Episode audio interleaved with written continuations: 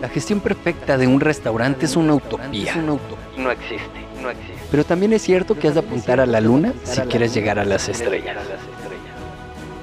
Bienvenidos a Restaurante 10X, el podcast donde desarrollamos una visión total, global, 360, para lograr el éxito en tu restaurante. Y para ello contamos con más de 10 expertos del sector que van a traernos en cada uno de los episodios sus mejores herramientas, estrategias de marketing, gestión y servicio.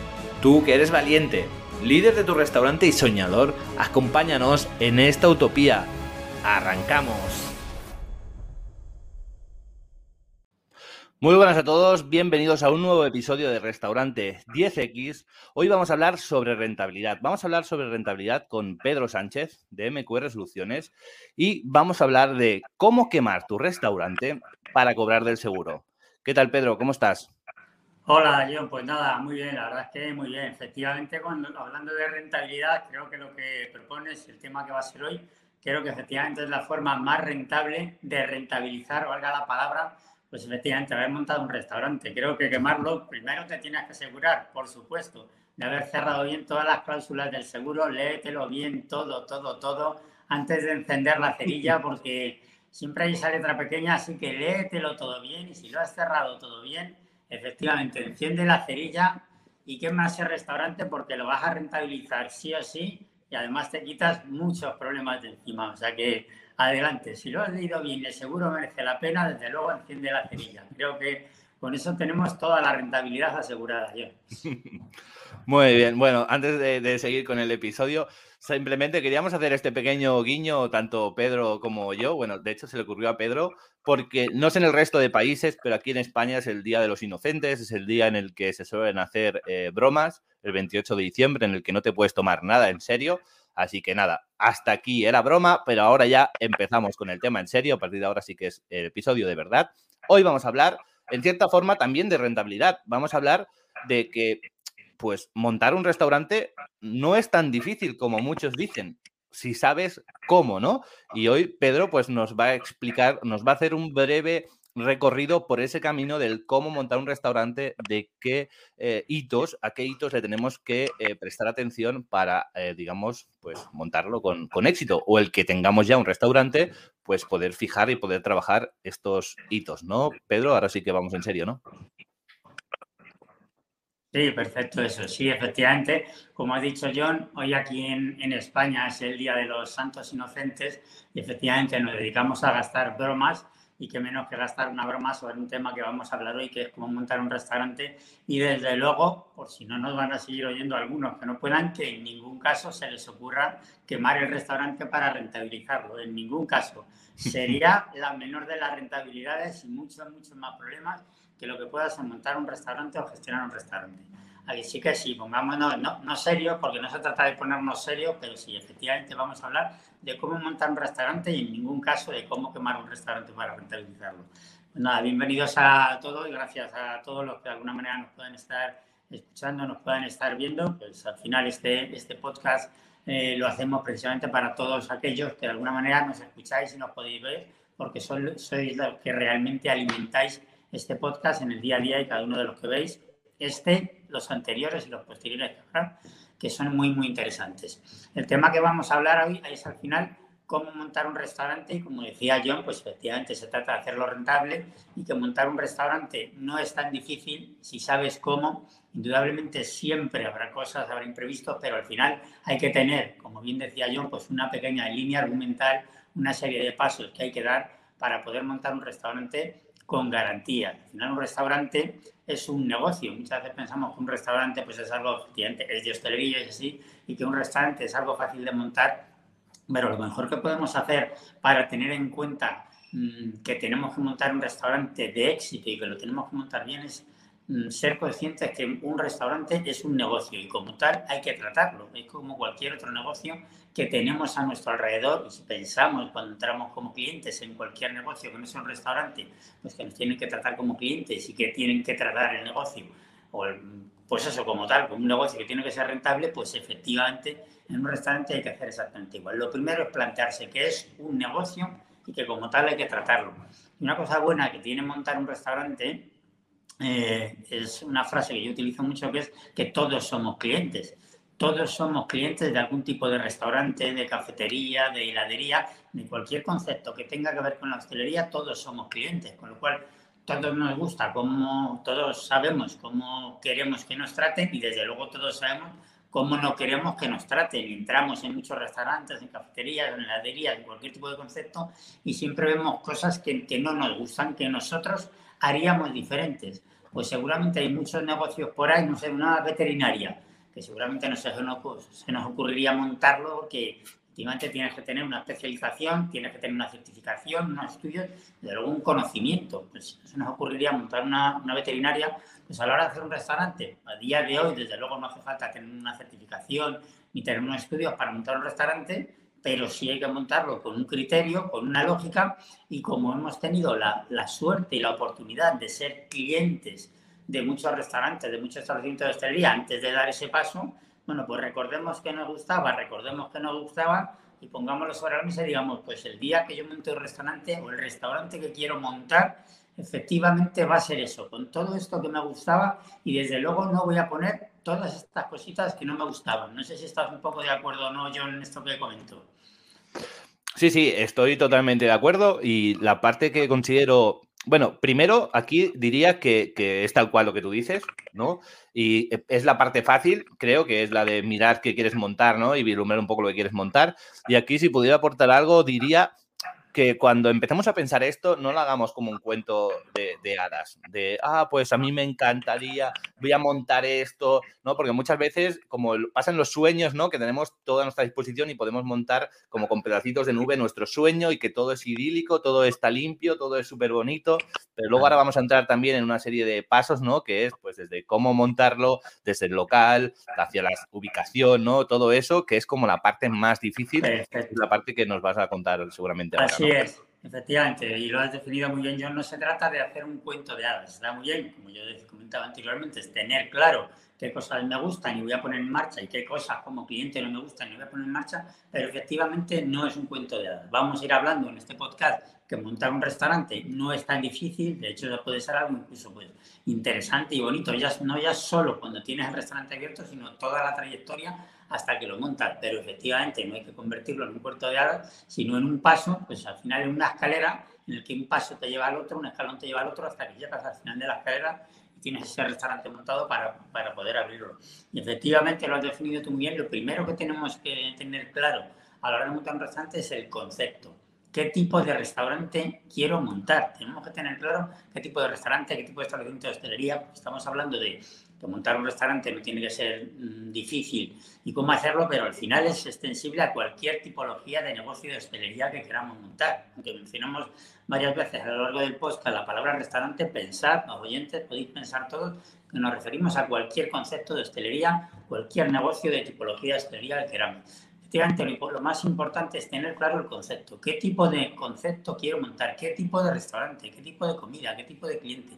¿Cómo va a ser el restaurante que estoy imaginando para poder montarlo? Eso es importantísimo. Cuando hablamos de concepto, la palabra concepto y la palabra conceptualización puede ser muy amplia, incluso muy filosófica, podríamos decir, pero al final se trata de plasmar en, negro sobre blanco, es decir, poner en una hoja cómo quiero montar ese restaurante, cómo va a ser, qué comida va a tener, qué colores va a tener, cómo se va a llamar, cómo va a ser el público que va a entrar. Eso es conceptualizarlo, eso es poner el concepto en un, papel, en negro sobre blanco, y teniendo clara ya un poco esa idea, efectivamente estamos dando el primer paso para montar un restaurante. Pensar lo primero es cómo lo quiero montar, cómo se va a llamar, qué tipo de comida voy a dar, en qué zona voy a montar, qué quiero montar un restaurante. Porque muchas veces al final comemos fuera de casa y creemos que como comemos fuera de casa, pues tenemos una idea de voy a montar este tipo de restaurante, pero no se trata solo de voy a montar este tipo de restaurante, tienes que ver dónde lo vas a montar, qué tipo de público pasa por allí, en qué zona está, con qué frecuencia pasa público, todo eso te sirve para empezar a definir si el restaurante que de alguna manera has pensado es mmm, lógico montarlo en esa zona o no. Y aquí es donde entramos en un aspecto que es importantísimo, que es la ubicación de un restaurante. Es importantísimo porque Tú tienes que pensar qué tipo de restaurante voy a montar, qué quiero transmitir con el restaurante que voy a montar, a qué tipo de público voy a, querer llegar. Y eso está muy bien que te lo pregunte. pero quizá lo principal o lo primero es, una vez que has definido el concepto del restaurante que quieres montar, es dónde lo voy a montar. La ubicación es fundamental a la hora de decidir qué concepto de restaurante voy a montar, porque efectivamente puedes tener una idea de un concepto mm, muy bonito, muy diferente, pero tienes que ver dónde lo voy a montar, porque la ubicación ya, ya mm, de por sí te va a decir si el restaurante va a ser rentable o no, si va a tener público objetivo o no, si va a tener la frecuencia de paso que tú piensas, si vas a poder dar el tipo de comida que tú piensas. Es importante que pienses dónde lo voy a montar, la ubicación. Y en este sentido, lo primero que tienes que hacer es conocer bien la ubicación, estarte allí durante mucho tiempo, analizar qué tipos de restaurantes hay en la zona, qué tipo de clientes hay en la zona, qué pasa en el día a día alrededor de esa zona, de lunes a domingo, porque es importante que se conozcan los siete días de la semana en función del concepto que vayas a abrir, porque a lo mejor vas a un tipo de restaurante que está pensado mucho para los fines de semana y a lo mejor es una zona más de ejecutivos o de, zona de trabajo, de oficinas, que resulta que los fines de semana pues no trabaja. O estás pensando en un concepto de comida o en un, estilo de presentación de comida que no va muy asociado con la tipología de clientes que hay allí, con lo cual también tienes que pensarlo muy bien. O estás pensando un estilo de comida que el precio final que tú has pensado por cómo lo vas a decorar, por cómo lo vas a presentar, por el tipo de cocina que vas a hacer, por el tipo de vajilla que vas a poner, tiene unos precios que resulta que en esa zona no es un precio acorde con lo que el cliente está dispuesto a pagar o espera pagar. Con lo cual es importante que tú hagas una idea de negocio, pienses en el concepto, cómo lo voy a montar, qué quiero montar, qué quiero transmitir, ya lo tengo. Bueno, pues ahora voy a ver en qué zona lo voy a montar. Es importantísimo conocer la zona y luego, pues, decía, conocer los siete días de la semana, los diferentes horarios, mm, eh, visitar, por supuesto, varios locales, ver las ubicaciones y además conocer bien qué pasa alrededor de esa zona en el día a día, porque es importante saber eh, si van a hacer una obra o no que te va a limitar el posible paso de clientes que tú puedas tener. Si estás pensando que estás en una zona pues de, no sé, de ejecutivos, porque resulta que hay una, un edificio de oficinas o un colegio mayor con una tipología de cliente determinado y a lo mejor resulta que por lo que sea, pues ese edificio de oficinas se va a trasladar.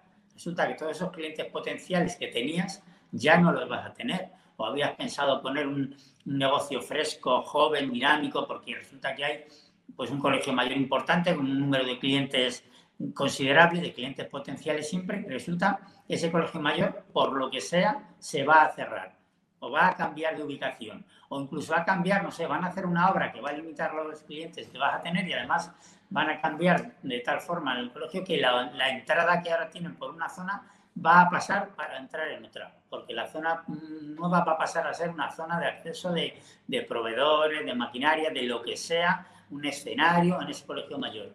Y todo ese flujo de clientes que tú tenías, pues efectivamente resulta que ya no está, ya lo tiene más difícil, porque van a cambiar simplemente, imaginaros que el colegio le van a dar como una vuelta y ahora circulaban muchos pues mm, jóvenes profesores por una determinada zona y ahora resulta que van a entrar por la zona de atrás, por lo que sea o porque van a convertir la tipología de, en este caso, de alumnos que tienen. Es importante que conozcamos muy, muy, muy bien la zona para ver si esa zona se adecua con la idea que nos, hemos hecho, con ese concepto que tenemos pensado y al revés, si el concepto que tenemos pensado va muy bien con la zona. Por eso la ubicación, la zona, es una de las primeras mm, preguntas que nos tenemos que hacer ¿Dónde quiero montar mi negocio? Sé qué negocio quiero montar, lo he pensado. si voy a montar una tienda de bicicletas, no la voy a montar en el desierto, le voy a montar en un sitio donde puedan pasar bicicletas. Pues un restaurante pasa igual. Ya sé qué quiero montar, ya tengo claro el concepto y me lo imagino y sé lo que quiero transmitir. Decídete a ver, a buscar bien la zona, a analizar bien la zona, a conocerla, la zona presente y la zona futura. Aquello que vaya a pasar en un periodo de tiempo que pueda afectar a lo que es la línea del negocio. ¿Mm? Es importante. Yo no sé si estás conforme con esto, si quieres aportar algo en este sentido. Sí, eh, no, no, a ver, estoy totalmente conforme. Quería aportar que cuando hablamos antes del cuento de hadas y tal, es que sí, que está bien que pensemos la imagen de lo que queremos construir, pero que cuando estamos queriendo montar o estamos concentrados en trabajar en montar nuestro restaurante, tenemos todas las posibilidades abiertas del mundo. Y entonces eh, la ubicación solo la podemos elegir antes de abrir. Una vez que ya hemos abierto, sí, te puedes mover. puedes buscar soluciones. No quiero tampoco desanimar a los que estén ya ubicados en un sitio.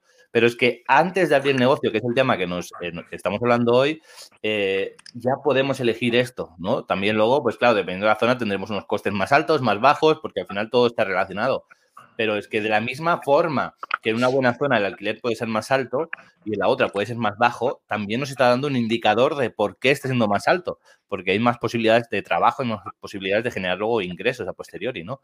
Entonces es importante que antes de empezar, que, eh, pues bueno, escuchemos muy bien a todo lo que nos está contando Pedro, porque es la oportunidad única antes de montar un negocio, sobre todo de la hostelería, que depende tanto de la ubicación, del sitio donde está, y es importante que le prestamos atención, es una oportunidad única. Sí, efectivamente. Además, has, puesto, has comentado algo, has puesto pues, un tema que es interesante decirlo, que efectivamente, por supuesto, a la hora de elegir el concepto y a la hora de elegir la ubicación, indudablemente habrá un precio, en este caso un precio de alquiler. Pero también es cierto que un precio de alquiler ¿no? alto no necesariamente nos tiene que, llevar a desechar ese posible local. Precisamente un precio de alquiler alto, a lo mejor lo, que nos indica es que es una zona que está dispuesta a pagar más porque es una muy buena zona comercial, una muy buena zona de paso, una zona con muchísimo potencial, por lo cual muchas veces el alquiler no tiene que ser necesariamente lo que nos limite a la hora de decidir si queremos o no eh, coger un local o si podemos o no coger un local. Indudablemente, hablaremos luego un poquito más adelante de ello, hay que hacer una cuenta de resultados, hay que hacer un plan de negocio del restaurante, plan de negocio de aquello que vas a montar. Os comentaba al principio que un restaurante es un negocio y que como tal hay que tratarlo. Entonces, en este sentido, pues sí, hay que hacer un plan de negocio y claro que tienes que saber cuánto te va a costar el alquiler, pero no necesariamente un alquiler elevado, que no necesariamente caro, no necesariamente un alquiler elevado automáticamente te tiene que llevar a rechazar eso. Valora por qué vale más que otros locales seguramente sea una zona de mejor paso, una zona de mejor ubicación, de mayor flujo, todo eso es lo que hay que analizar. También es verdad, y antes os comentaba, que es bueno conocer la zona, que si tienes una idea de una zona donde vas a montar, muy bueno que de alguna manera vayas apuntando los precios de los alquileres y cada cierto tiempo, de alguna manera, pues vayas viendo esos precios de alquileres y por lo que sea un alquiler em, sube con mucha frecuencia o baja con demasiada frecuencia y baja muy drásticamente el precio, eso también tiene que ser un indicador de que a lo mejor pasa algo en esa zona. también es bueno que se lleve pues, un histórico de los determinados alquileres en, una zona donde más o menos tenemos pensado montar el restaurante, porque también nos va a servir de indicador de qué puede pasar o no en esa zona. No solo el precio de alquiler, sino la variación de precios que pueda haber, la frecuencia que pueda haber en esa variación de precios o no. Importantísimo.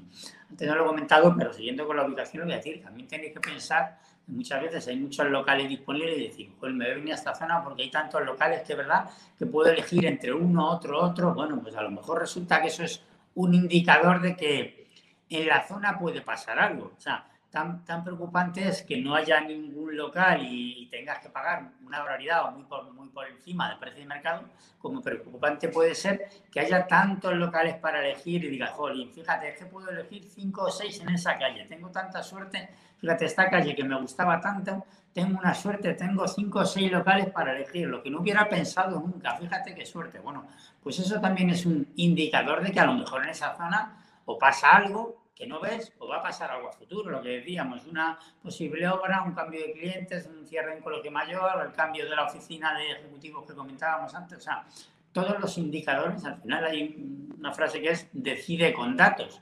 Y esto también son datos que te van dando de si el restaurante mm, estará bien ahí o no. A lo mejor tu concepto es muy bueno y tu oferta es muy buena y el servicio es muy bueno y, y, lo has planteado todo muy bien, pero, jolín, igual la zona resulta que al final no es tan buena como pensabas porque antes había muy poca disponibilidad de locales y ahora resulta que hay tantos locales disponibles que mm, algo pasa. Así que quedaros con esa frase, decide con datos, porque los datos indudablemente son números, pero todo aquello que pasa alrededor de un restaurante, de un establecimiento, de un local, todo aquello que pasa mientras vamos montando el restaurante, son datos que tenemos que coger. Hay que quedarnos con, esa frase, decide con datos. Creo que es una frase muy importante, muy interesante y que nos puede ayudar a lo largo del podcast de hoy y a, lo largo de esa idea que tengamos de montar un restaurante.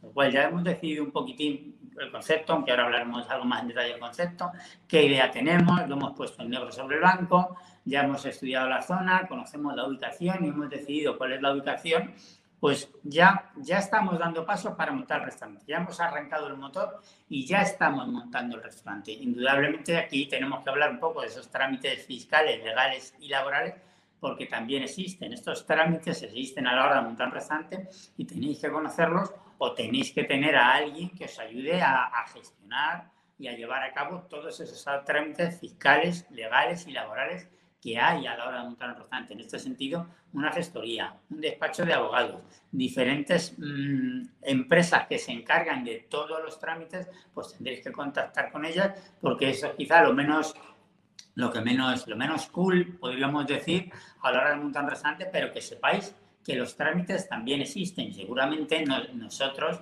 no estamos familiarizados con muchos trámites, aunque hemos oído que si la licencia de apertura, que si la licencia de actividad, pero al final hay muchos trámites. Bueno, pues en este sentido, pensad que tenéis que hablar con, con notarías, con gestorías fiscales, con gestorías laborales, con despachos de abogados, que ellos se encargarán de haceros esos trámites, porque los trámites sí o sí tenemos que realizarlos. Y además, hay trámites que hay que, mm, todos, mm, y que, hay que realizar, perdón, antes, durante y después de abrir un restaurante, con lo cual es importante que conozcamos qué trámites hay que hacer antes, durante y después, pero principalmente antes, para poder dar paso a, a, la idea de montar ese restaurante. Con lo cual, contactemos con esas gestorías fiscales, esas gestorías laborales, esos despachos de abogados, esas notarías, para que nos digan efectivamente qué trámites tenemos que hacer y sobre todo aquellos que son previos al montaje del restaurante, que podamos ponerlos en marcha desde el principio. Así que esta es una puerta a la que hay que llamar, esas notarías, esa gestoría, que muchas veces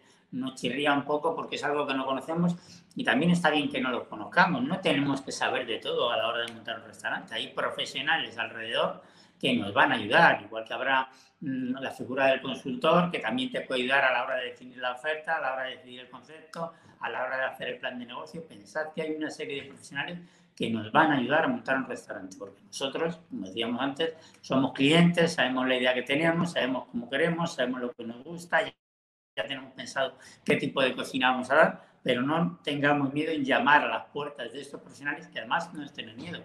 Es que además hay que llamar porque nos van a solucionar todos esos trámites que nosotros no conocemos y además van a ir haciendo ese trabajo mientras nosotros a su vez estamos haciendo otros en este sentido. No sé qué opinas de ello, John.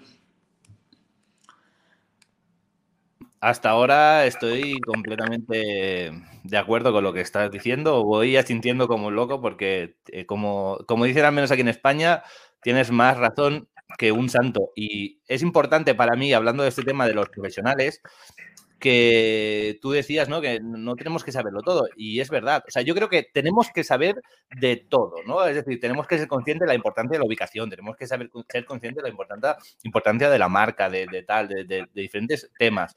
Pero obviamente no podemos ser expertos en todo esto, sino seríamos expertos montadores de restaurantes y no lo estamos siendo. Nosotros lo que queremos montar es un restaurante y, y la operación de este restaurante, no en montar restaurantes. Por lo tanto, es importante que nos arrimemos a profesionales y, que nos puedan guiar en esta, en esta guía, porque seguramente muchos lo veamos como un coste, y lo es. No, no es un coste, es una inversión. Bueno, una inversión al final es un coste que tú estás gastando en base a lo que luego te pueda devolver. Pero es que realmente puede haber una gran diferencia entre hacerlo y no hacerlo, entre hacerlo bien y no hacerlo tan bien. Entonces creo que es muy importante esto que estabas remarcando, no por vendernos a nosotros como profesionales, sino porque realmente eh, todo el mundo necesita siempre de este apoyo, ¿no? Yo ahora voy a hablar yo por mí mismo, ¿no? Yo que trabajo montando, abriendo restaurantes de cero, ¿no? Haciéndolos rentables. Necesito apoyo para estar en redes sociales a nivel de marketing. Yo no sé de marketing, ¿no? Necesito estos tipos de apoyos que me van a ayudar a mí a hacerme más fuerte, ¿no? entonces tenemos que, dejar de ese egoísmo, ¿no? O ese egocentrismo un poco de lado de, no, yo, yo, yo, porque eh, nos perjudica más que nos beneficia. Bueno, más en este sentido, hay muchas veces egoísmo y otras veces no tiene que ser necesariamente egoísmo, porque hay veces que nos da miedo, parece que, preguntar es como que vamos a demostrar que no sabemos. Esto pasa exacto, exacto. como cuando tienes que ir a, un determinado sitio y estás dando vueltas y no encuentras la calle y lo último que haces es preguntar porque van a pensar que cómo pregunto para ir a esa calle y eso, Tal cual. eso no pasa muchas veces. O sea, que puede ser o por egoísmo, porque a todos. todo, o por un egoísmo, o por un egoísmo disfrazado, que efectivamente muchas veces parece que nos da miedo preguntar y hay que preguntar. Si queremos llegar, hay que preguntar. Tú sabes que yo soy mucho de frases, en este caso diría la de que ninguno de nosotros es tan inteligente como todos nosotros juntos. Y es así, efectivamente. Creo que todos, absolutamente todos suman. Con lo cual, a la hora de todos estos trámites no tengamos ningún reparo en llamar a esas puertas, porque primero no hay que tener reparo y segundo es que necesariamente vamos a tener que llamar a esas puertas, porque si no estaremos dando muchos pasos y de repente nos va a faltar una, una pieza del dominó, una pieza del puzzle, porque no hemos hecho determinado trámite y si nos falta esa pieza del puzzle no vamos a poder terminar el puzzle y en muchos casos no lo vamos a poder ni, ni, ni abrir, con lo cual es importante. Como mínimo, como mínimo, informarse y luego ya decides, pero como mínimo infórmate, pregunta, pide presupuestos y luego ya decide, pero, pero infórmate. Información es poder. Efectivamente, así es. Bueno, pues después de haber asustado un poquitín a nuestros oyentes con lo de los trámites, que ya digo que hay trámites legales, fiscales y laborales, que ya digo que hay profesionales que les van a ayudar, les van a llevar de la mano porque se dedican a ello, volvemos ahora un poquito de lo que es el concepto. Antes hemos, hemos hablado del concepto y efectivamente el concepto es la idea que tengo de mi restaurante, plasmarla en negro sobre el banco y habrá una serie de piezas que eso sí que nos va, a, conformar un puzzle más pequeñito que es el puzzle del concepto. En este caso el concepto, quizá la primera pieza para el concepto sea la oferta gastronómica. Tienes que tener muy claro cuál va a ser la oferta gastronómica de tu restaurante. Cuando digo oferta gastronómica no, no me refiero solo a qué voy a dar de comer. Al final la oferta gastronómica es todo aquello que compone tu restaurante. ¿Qué voy a dar de comer? ¿Qué voy a dar de beber? ¿Cómo lo voy a presentar? Es importantísimo. En este caso, una frase que seguramente comenté varias veces a lo largo del podcast, el continente y el contenido tienen que ir muy de la mano. Cuando estemos pensando en el concepto, digamos, quiero dar esto, voy a hacer un restaurante de carnes, voy a ser un restaurante de pizzas, voy a ser un restaurante de hamburguesas. Cuando estás diciendo voy a ser un restaurante especializado en carnes, especializado en pescados, especializado en mariscos, en pizzas, en hamburguesas, ya estás poniendo tu concepto sobre la mesa. Vas a ser un restaurante especializado en algo. Ya estás poniendo el concepto. Con lo cual, especializado en carnes, especializado en pescado, especializado en mariscos. Ese es mi concepto. Mi oferta gastronómica va a girar en torno a los pescados, porque me voy a especializar en pescado ya has puesto tu oferta gastronómica sobre la mesa, pero a la vez que has puesto la oferta gastronómica sobre la mesa, también tienes que pensar la oferta gastronómica de cocina, también tienes que pensar la oferta gastronómica de sala. ¿Qué voy a dar de comer? ¿Qué cervezas van a ir con, esas, con esos pescados que quiero poner? ¿Qué refrescos? ¿Qué vinos van a ir? ¿Qué tipo de cliente va a entrar? Porque no todos los clientes van a querer tomar vino o cerveza, con lo cual tengo que tener también una oferta de refrescos, una oferta de determinado tipo de bebida. Pensemos, cuando hablamos de oferta gastronómica y cuando pensamos en un restaurante, siempre nos vamos casi por defecto, y nos pasa a todos, a pensar en la comida. Y es importantísimo saber cuál es la oferta gastronómica de comida que vas a dar. Pero también es importante qué oferta de gastronómica de bebida voy a dar que acompaña mi oferta gastronómica, porque es importantísimo que, que acompañe a la oferta gastronómica de cocina, pero también pensando que habrá una tipología de clientes que quieren consumir un poquito de todo. Es como estar especializados en pescados no significa que automáticamente rechacemos a aquellos clientes potenciales que puedan entrar que no les guste el pescado. Pensar que pueda entrar una pareja, una familia, un determinado grupo de personas, de, ejecutivos que bajan a comer y no todos coman pescado porque no les guste o porque no todos los días quieren comer pescado. Con lo cual, en nuestra oferta gastronómica vamos a ver un restaurante especializado en algo, en pescados hemos dicho, pero nuestra oferta tiene que tener, bueno, pues efectivamente algunas cositas que redondeen la oferta global, que redondeen todo y a su vez que permitan que otros clientes que no necesariamente les guste el pescado o no necesariamente eh, quieran comer pescado todos los días, puedan seguir yendo a nuestro restaurante. Con lo cual, a la hora de pensar en la oferta gastronómica de cocina, de sala, tenemos que tener una oferta redonda que nos permita especializarnos, que nos permita mm, identificarnos y que el cliente nos identifique y diga, mira, en este restaurante comen buenas carnes, buenos pescados, buena pizza, buenas hamburguesas, pero hay algo más para no rechazar nosotros mismos a que puedan entrar unos clientes potenciales que no necesariamente quieran aquello en lo que estamos absolutamente especializados. Y como comentaba antes, continente y contenido tienen que ir muy de la mano. La oferta gastronómica de cocina, la oferta gastronómica de sal, pero también dónde lo vamos a presentar, qué tipo de vajilla vamos a presentar, cómo va a ser la vajilla, Mm, la vajilla al final tiene que hablar de nosotros, tiene que ir muy en línea con aquello que vamos a presentar. Si pensamos, por ejemplo, ahora en, en, sitios de coctelería que, están volviendo a estar muy de moda y es bueno que se han recuperado, tienen que nos presentan los cócteles en envases que dices, wow, casi te pides el cóctel por el envase en el que te presentan ese cóctel. Estás pidiendo y tú te vas a pedir un gin tonic que ha estado pues, muy de moda estos años atrás y resulta que en la mesa de al lado ves pasar una calavera de la que sale humo y, dices, yo quiero eso, vamos. Mira, he pedido el gin tonic y me lo han traído, pero lo dejo aquí y yo quiero esa calavera que acabo de pasar, que sale humo. Mira, no sé ni si me gusta. Resulta que es un, algo de whisky que no me gusta. O desde luego algo que no pediría, pero ya solo de verlo dices, madre mía, quiero eso. Con lo cual es importantísimo continente y contenido. Yo te estoy viendo a sentir, así que me gustaría que dijeras, porque te veo a sentir con una sonrisa cómplice, así que me gustaría que comentaras o que aportaras sobre lo que hemos comentado. No, no, no. Lo único que estaba sonriendo, sobre todo porque eh, tenía en mente lo de el cuando ves al de al lado pasar y justo lo has dicho y al final es así. No, de verdad que no puedo hacer más aportaciones porque eh, lo está aportando. Estoy totalmente de acuerdo y, me ha venido a la cabeza justo esa imagen y la has comentado. O sea que, es que creo que es tal cual. Es muy visual, es un ejemplo muy visual y es realmente lo que tenemos que trabajar. No solo en eso, en mucho más, porque también luego, eh, cuando hablamos al principio de sueños, eh, pues a veces vemos solo esto nos imaginamos ya esa imagen en nuestra cabeza y pensamos, voy a comprar este vaso porque este vaso luego la gente lo va a ver y va a causar este efecto. Bueno, pero detrás está el profesional que, lo está haciendo bien el producto, el, producto, la calidad es buena, ¿no? Entonces hay muchísimo más, ¿no? Que, entra dentro del, concepto, pero, pero sí, sí, me parece remarcable justo esto que estabas comentando.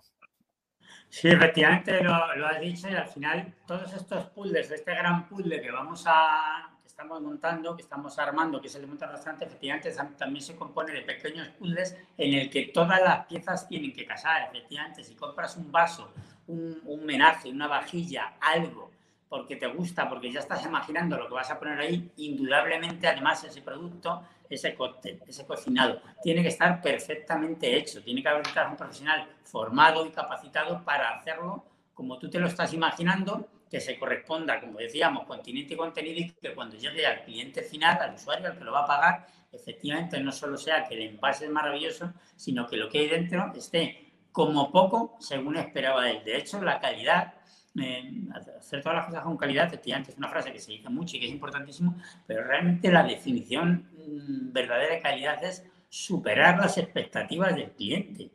Superar las expectativas del cliente. Es decir, si tú a un cliente que ha pedido, como comentábamos antes, el ejemplo del gin tonic, ha pedido un gin tonic que se le han puesto una copa de balón que hace unos años era lo más, una copa de balón, un gin tonic.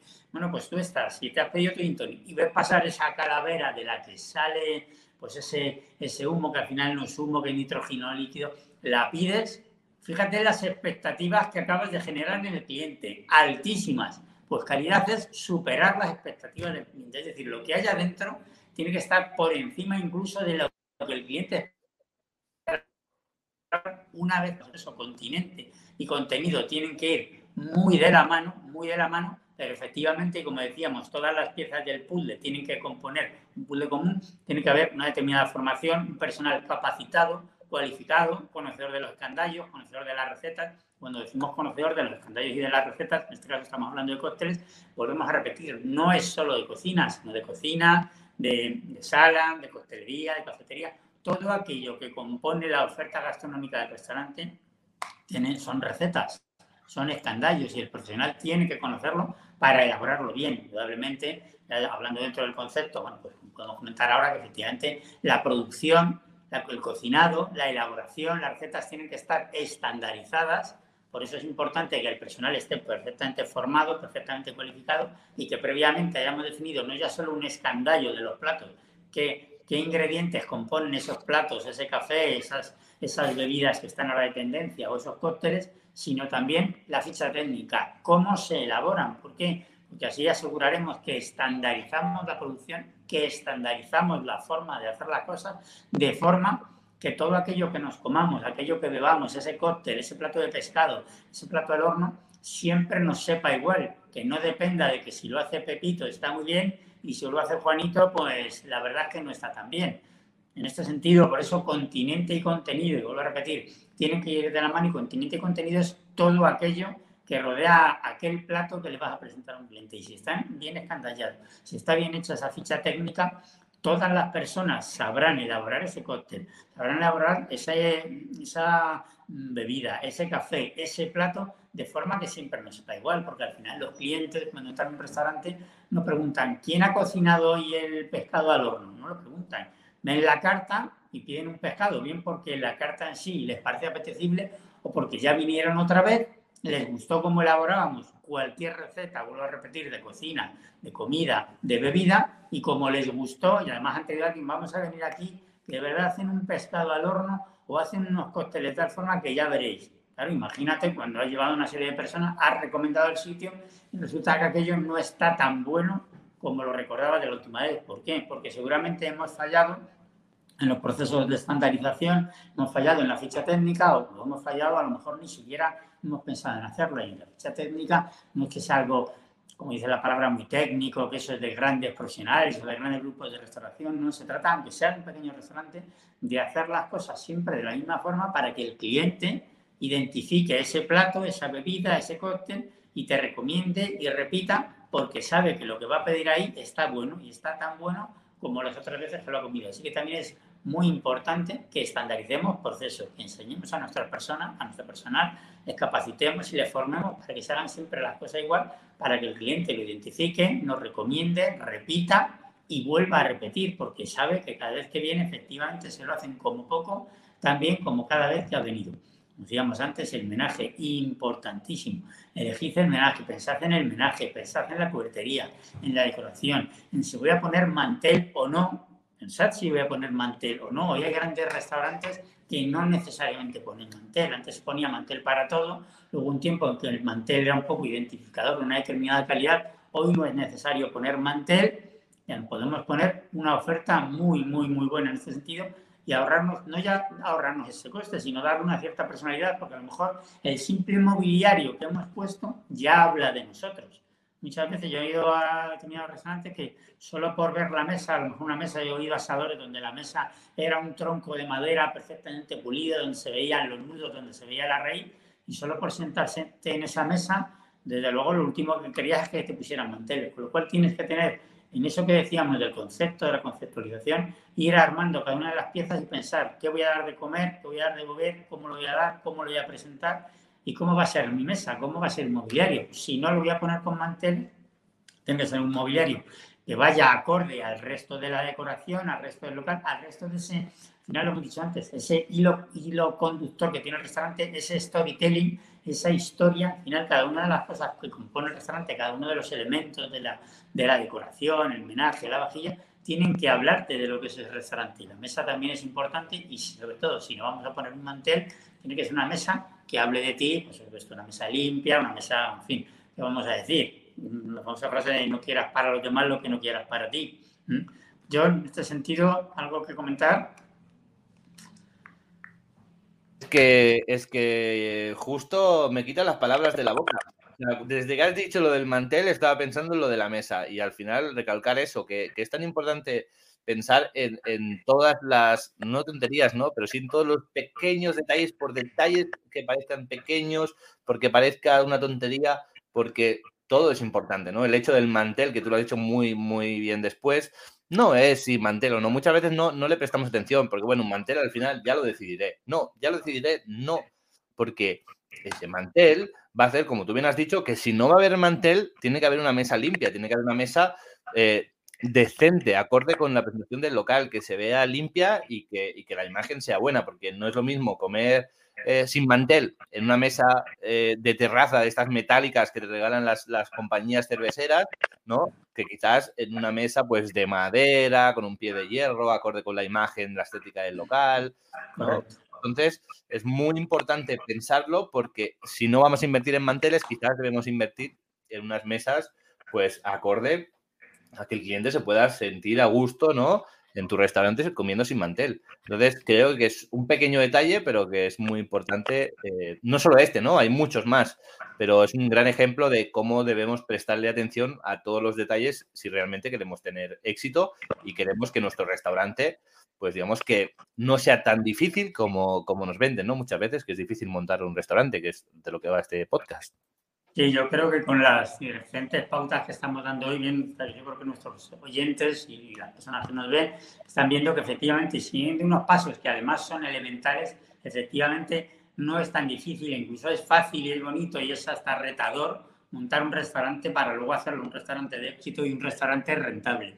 Decíamos lo de las mesas que tienen que ir en consonancia con, pues al final un poco con el entorno y con lo que vendas. Cuando tú llegas a un sitio y ves unos barriles de, de vino con, una, con un sobre, con una tabla encima, a la entrada a un sitio, pues ya sabes que ahí seguramente es un sitio de vinos. Está claro que eso va a ser donde se toman buenos vinos, copita de vino con una determinada tapa. Si ves unos barriles de cerveza, los clásicos barriles de aluminio, que también los han convertido en mesas, pues ya lo estás asociando con que ahí seguramente van a servir una gran variedad de cervezas y además cervezas de buena calidad. Por eso todo el entorno habla de lo que vas a consumir, de lo que vas a comer, de lo que vas a beber, y como decimos, continente y contenido tienen que tener un hilo argumental que todo te hable de ello. En este sentido, eh, mencionar los uniformes. Hoy en día los uniformes son, son una propuesta de valor muy interesante en los restaurantes. Es verdad que los uniformes han dado un salto de calidad y un salto de imagen importantísimo. Antes el uniforme de, en este caso,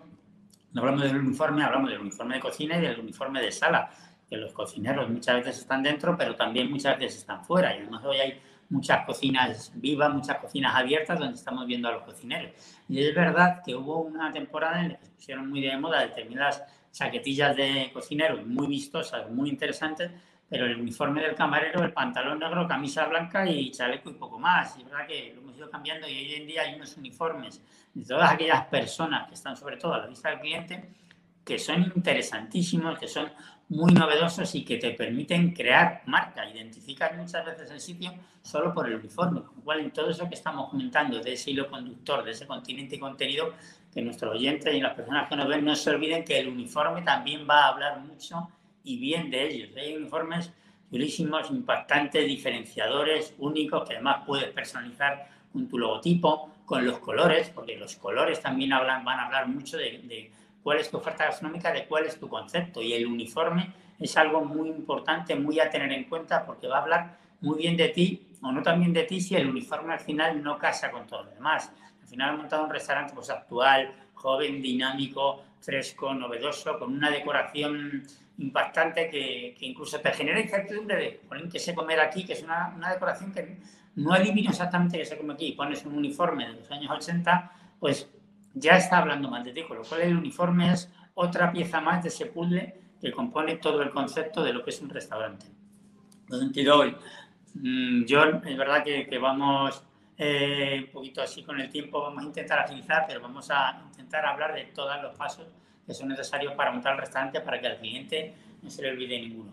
En este sentido, y en base al hilo conductor, en base al hilo argumental, en base al uniforme, en base a la vajilla, en base a la decoración, en base al menaje, en base a la oferta gastronómica, a lo que se come, a cómo te lo presentan, a las cantidades, a, a, a ese nitrogeno no líquido, ¿no? es importante definir el precio final del producto. Esto es un ítem que hay que tener muy en cuenta y que no es fácil de elegir. Es verdad que al final hay que decidir el precio que le vas a poner a tu producto y es importantísimo.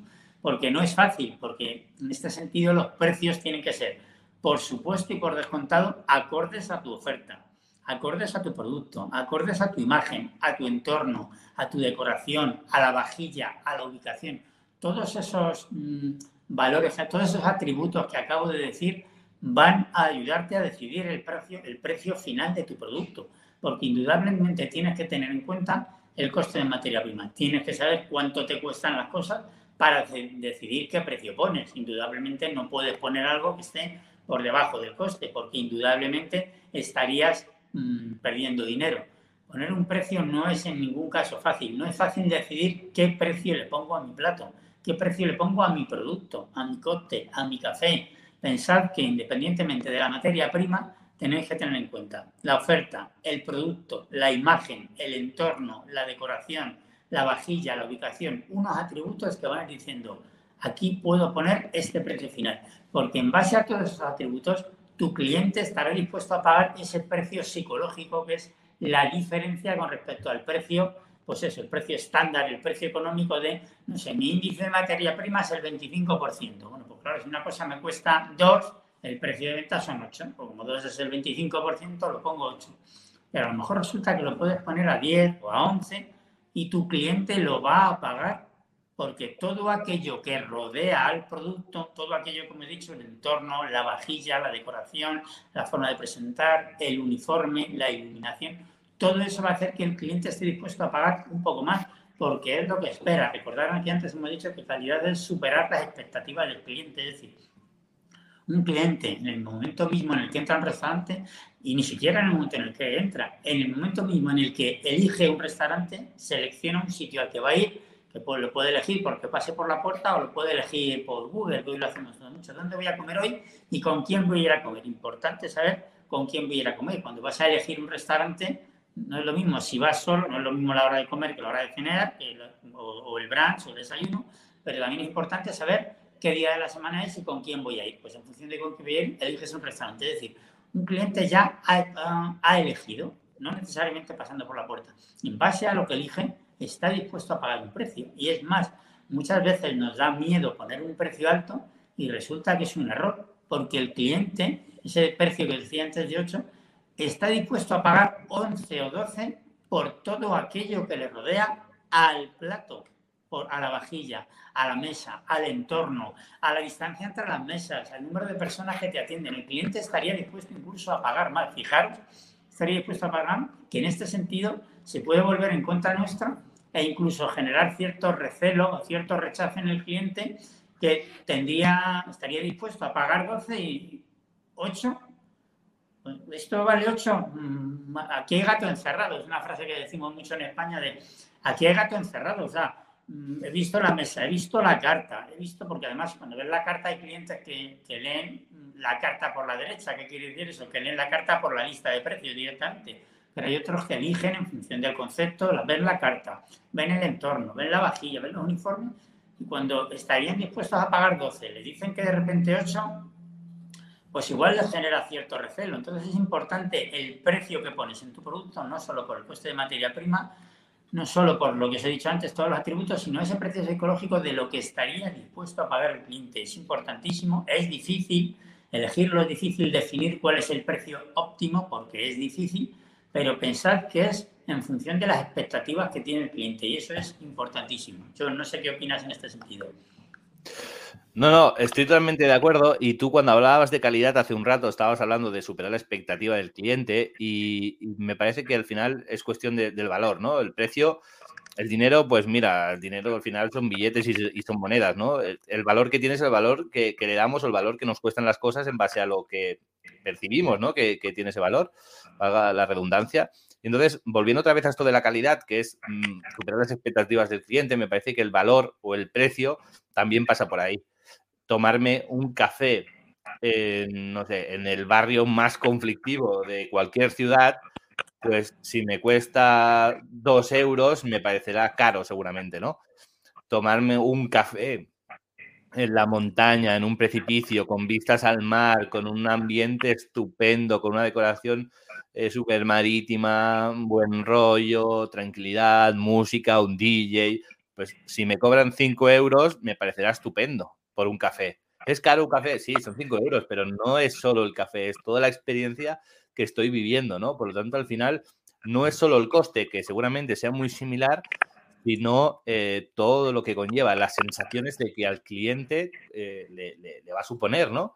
Y pagar un precio o pagar otro. Y creo que también lo has explicado tú muy bien, ¿no? Esto de, al final, que es un tema de, de, percepción, es un tema importante y no depende solo de los costes, sino del valor que tiene. De hecho, no sabemos cuánto nos cuesta, sabemos que nos cuesta, no sé, pues una botella de vino en el restaurante, o sea, una botella de vino en el súper. Y entonces tú ya sabes que te cuesta esa botella de vino y tú ya tienes la presión del valer de lo que te cuesta. Pero hay otras cosas que realmente no, no sabes qué coste tienen. Un viaje en avión tú no sabes qué coste tiene. ¿Por qué te gastas un dinero te gastas otro? Porque si quizás te quieres ir de vacaciones, pues es un coste que te quieres gastar y que quieres ir. ¿Por qué viajas en avión y no viajas en autobús? Porque el autobús son 12 horas, eh, ¿no? El billete más o menos cuesta igual que el avión o un poco menos, ¿vale? Igual cuesta un poco menos, pero son 12 horas de viaje en un espacio muy reducido, sin poder levantarte, sin poder moverte, ¿no? Y en un avión o en un tren quizás tardas 10 veces menos o 4 veces menos, te cuesta un poco más caro, pero no te importa pagar ese poco más caro porque lo ganas en comodidad, lo ganas en poder levantarte, lo ganas en tiempo. Entonces, al final, para que entendamos un poco lo que es la valoración y la percepción de los precios, que me parece un tema muy importante el que estás tocando. Sí, perfecto. De hecho, además has mencionado una palabra que la iba a mencionar yo ahora, que vamos a hablar del cliente, la has mencionado y está muy bien. Yo antes he comentado que independientemente del coste de materia prima, hay una serie de atributos que conforman el precio final que está dispuesto a pagar el cliente, que son, como os he comentado, la oferta, el producto, la imagen, el entorno, la decoración, la vajilla y la ubicación. Pero tú has añadido un atributo más que voy a mencionar ahora, porque vamos a hablar del cliente, que es la experiencia del cliente. El cliente efectivamente está dispuesto a pagar un precio psicológico, un precio determinado en función de la experiencia del cliente, porque eso es quizá no el atributo que más suma o el que más resta, pero sí es el atributo que decide finalmente el precio que está dispuesto a pagar el cliente. Porque puede que el resto de los atributos estén perfectamente bien hilados, ese hilo argumental que comentábamos antes, estén perfectamente bien, pero si después de tener una muy buena vajilla, una muy buena ubicación, una muy buena oferta gastronómica, incluso una buena presentación, un buen producto bien terminado, resulta que la experiencia que hemos hecho vivir al cliente no es buena, el cliente automáticamente pensará que está dispuesto a pagar menos de lo que a lo mejor estaba dispuesto a pagar cuando ha entrado al establecimiento, porque le faltaba vivir la experiencia. Eso es importantísimo. Antes comentábamos una serie de atributos que de alguna manera son materiales, la vajilla, el producto, el entorno, la decoración, el uniforme, la ubicación. De alguna manera son atributos materiales, pero está el último atributo que es la experiencia del cliente. Y ese atributo nos lo tenemos que guardar, pues eso, efectivamente, un poquito al final y encajarlo al final del todo de la pieza en el, en el puzzle, porque eso es lo que determinará el precio final que el cliente está dispuesto a pagar en función de la experiencia que le hayamos hecho vivir. Indudablemente, cuando hablamos de experiencia, siempre creo que estamos pensando todos en hacerle vivir una experiencia positiva, una experiencia que haga que te recomiende y una experiencia que haga que repita y hablando de experiencia siempre positiva, porque si es negativa, el cliente sin duda estará dispuesto a pagar menos. Así que todos esos atributos que de alguna manera he supuesto yo son materiales y vamos a dejar ese atributo inmaterial para el final, que es la experiencia del cliente, que John has comentado tú antes muy bien. No sé si quieres comentar algo en esto, porque lo dijiste antes muy bien. No, no, no, yo por mi parte, eh, o sea, estoy más eh, atento que, participativo y creo que estás dándolo todo con mucho detalle y creo que va a servir a, todos los que nos estén escuchando, incluso a los que tengan un restaurante que, creo que puede ser un episodio para hacer un, cambio de chip y obviamente no van a poder cambiar de ubicación, pero sí que van a poder valorar y tener en cuenta muchas más opciones. Muy bien.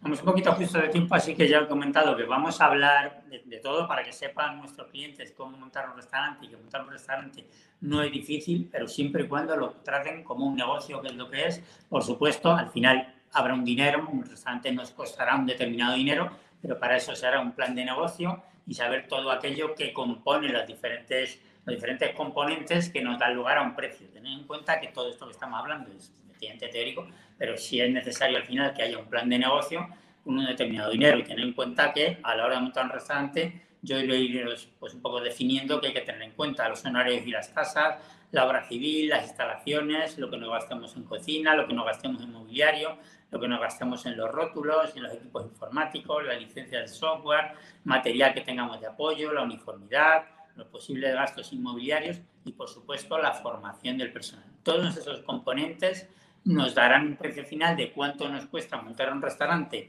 por metro cuadrado y cuánto nos cuesta montar un restaurante por plaza. Porque tenéis en cuenta que tenéis que tener, hay que valorar los, los, dos conceptos, los dos atributos, tanto cuánto nos va a montar un restaurante por metro cuadrado y por plazas. Tenemos que saber cuántas plazas nos entran en nuestro restaurante a la hora de definir cuál va a ser el precio final, cuál va a ser el ticket medio, cuánto número de comidas y de cenas puedo dar, cuántas veces puedo repetir, remontar una mesa para dar más clientes, si mi concepto me permite montar o no mayor número de mesas, si mi concepto me permite o no repetir o remontar mesas. Por eso cuando hablábamos del concepto antes es importante tenerlo todo claro porque creo que todos lo visualizamos, no en todos los establecimientos se puede remontar mesas, con lo cual tendrás menor número de clientes potenciales a lo largo del día o a lo largo de cada servicio, pues eso tienes que tenerlo en cuenta a la hora de definir tu concepto, a la hora de fijar el precio de venta y ver dónde tienes la rentabilidad o no del negocio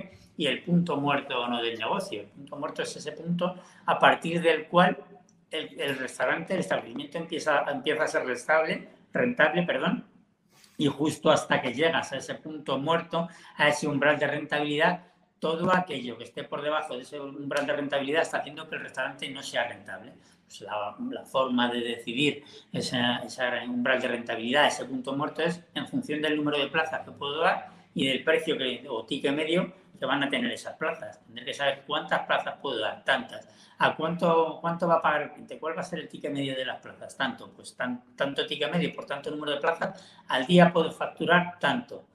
Es rentable, está por encima de todos los costes que tengo, los, los costes fijos, los costes variables y el margen de beneficio que me he puesto. Sí, pues entonces efectivamente podemos poner en marcha el restaurante podemos abrirlo. O sea que en este sentido es algo material, quizá algo frío, pero pensar que desde luego hay que hacer muchas cuentas o tener claras todas las cuentas a la hora de montar un restaurante y cuando vayamos a definir si el restaurante es rentable o no. Luego haremos muchos pasos en el día a día, el upselling, el cross-selling, mm, cambiaremos algo nuestra oferta, mejoraremos el brand, mejoraremos mm, la oferta de desayunos para captar más clientes. Luego en el día a día sí haremos cosas pues bien para aumentar el ticket medio o para mejorar nuestro margen de beneficio. Eso es importantísimo. Pero sí es verdad que hay que tener unas cuentas elementales para decidir si el negocio va a ser rentable o no, de todo esto que estamos hablando.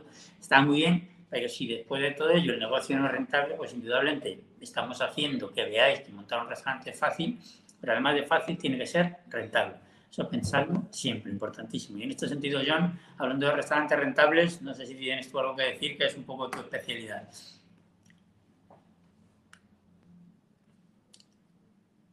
No, más o menos, yo creo que hemos hecho un repaso y, más o menos hemos tocado un poco todos los temas.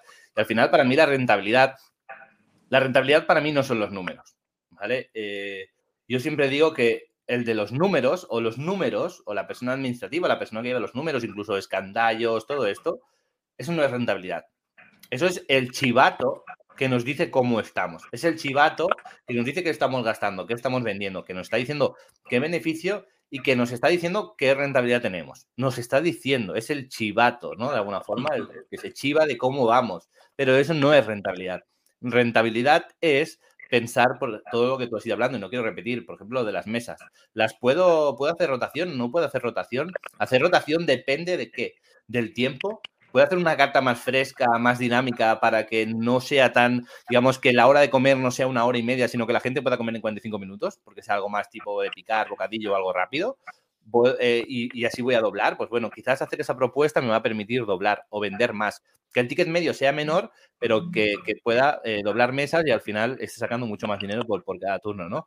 Entonces, es rentabilidad es sacar ese tipo de estrategias, ese tipo de movimientos para poder generar ventas, para poder reducir costes, para poder con el mínimo recursos o con, sí, o con los recursos que tengamos sacar el máximo de beneficio posible. Para mí rentabilidad es estrategia y no son números. Estaba hace poco en un, en un evento, ¿no? Y había una chica que estaba hablando de números y dos chicas estaban hablando de branding, de, marca, de, de colores y tal. Y yo, mi aportación al final, lo que yo veo ahí es lo que he dicho ahora, ¿no? La de números no es la de rentabilidad. Rentabilidad son las de marca, porque con una buena marca vas a vender más. ¿Sabes? La de números es la que te va a decir cómo estás, pero no te va a hacer ganar más dinero. La de la marca, la de todo lo que estamos hablando hoy, la ubicación, todo esto que estamos hablando, los manteles, todo este hilo conductor que muy bien nos ha explicado hoy Pedro, para mí esa es la rentabilidad, esa es la clave y es donde tenemos que estrujarnos la cabeza para sacar la máxima rentabilidad. Con las mesas que tengo, ¿cómo puedo generar el máximo de ingresos? De tal forma, con el producto que tengo, la oferta gastronómica que tengo, ¿cómo puedo sacar más ingresos?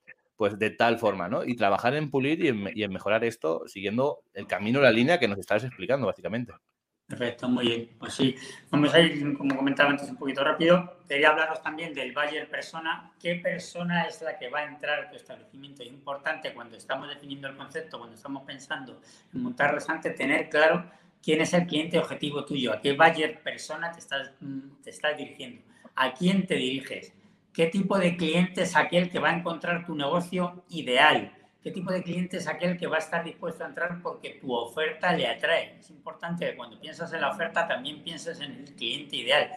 ¿Qué cliente va a comprar este tipo de oferta? ¿Qué cliente va a entrar por el tipo de comida que ofrecemos, por el tipo de bebida que ofrecemos, por cómo la presentamos, por el conjunto del establecimiento? Por eso es importante en el concepto, no solo pensar en el concepto del restaurante, sino en quién nos va a comprar nuestro producto.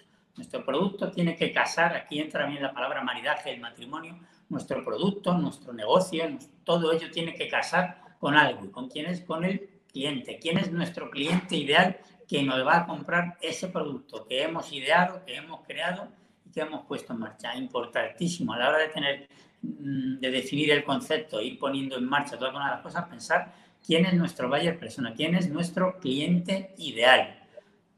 Y pensar si además eh, lo que hemos ideado se corresponde con la realidad y cuál es la percepción que tiene el cliente de lo que nosotros ponemos sobre la mesa. Y cuando digo ponemos sobre la mesa, no me refiero solo a, ese plato de pescado, sino todo aquello que le damos el envoltorio de lo que es el restaurante, de lo que se encuentra, si se corresponde con la, con la realidad, o sea, si, perdón, si la realidad se corresponde con lo que hemos ideado y cuál es la percepción del cliente. En este sentido es importante que escuchemos al cliente para que sepamos si lo que hemos creado si ese producto que nosotros vemos ideal se corresponde realmente con la realidad y con la percepción que tiene el cliente.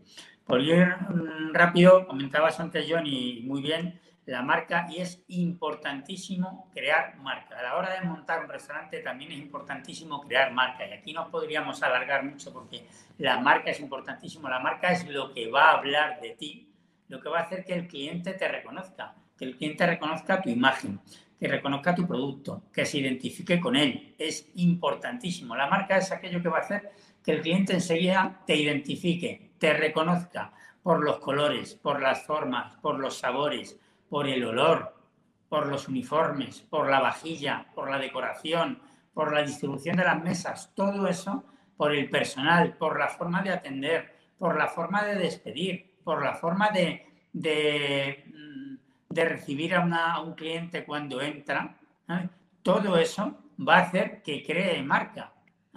Todo eso va a hacer que crees marca. Tus colores, tus sabores, la vajilla, el color uniforme, la ubicación, el entorno, los recuerdos, importantísimo. Todo eso va a ser marca. Antes hablábamos de lo material y de lo inmaterial cuando decía los atributos del precio y lo inmaterial que era la experiencia del cliente, pues en este caso exactamente igual. Tenemos todo aquello material que va a componer tu marca, pero también tenemos un, atributo inmaterial, que son los recuerdos. La vajilla va a hablar de ti, eh, el concepto va a hablar de ti, em, eh, por supuesto, el, uniforme va a hablar de ti, el personal va a hablar de ti, pero los olores y los recuerdos es algo inmaterial que va a hacer que sea parte importante de tu marca. ¿Cuántas veces hemos entrado en un restaurante por cómo huele, por una, una, panadería, una pizzería, en un, en un, asador, cuando huele a esa carne, se nota que están asando esas carnes y es el olor lo que te, lo que te recuerda, cuando, eh, cuando huele a bollería, que, que, te apetece pedir un bollo aunque a veces no querías, solo por eso dices, madre mía, tenemos que ir a ese sitio, ¿recuerdas ese sitio que olía tan bien? ¿Eh? ¿Cómo olía? Eso es importantísimo, eso es marca, el uniforme, importantísimo. Por eso tienes que dejar marca y tu marca tiene que hacer que el cliente te recuerde, que el cliente te recomiende y sobre todo que el cliente te reconozca. ¿Eh? Pensad en, en, una botella de Coca-Cola, si creo que si todos nos encontramos el torso más pequeño posible de una botella de Coca-Cola, enseguida lo vamos a identificar. Lo van a reconocer. ¿Por qué? Porque Coca-Cola ha sabido crear marca, en este caso con la propia botella, y te encuentras un trozo muy pequeño y el cliente va a decir, aquí se ha roto una botella de Coca-Cola.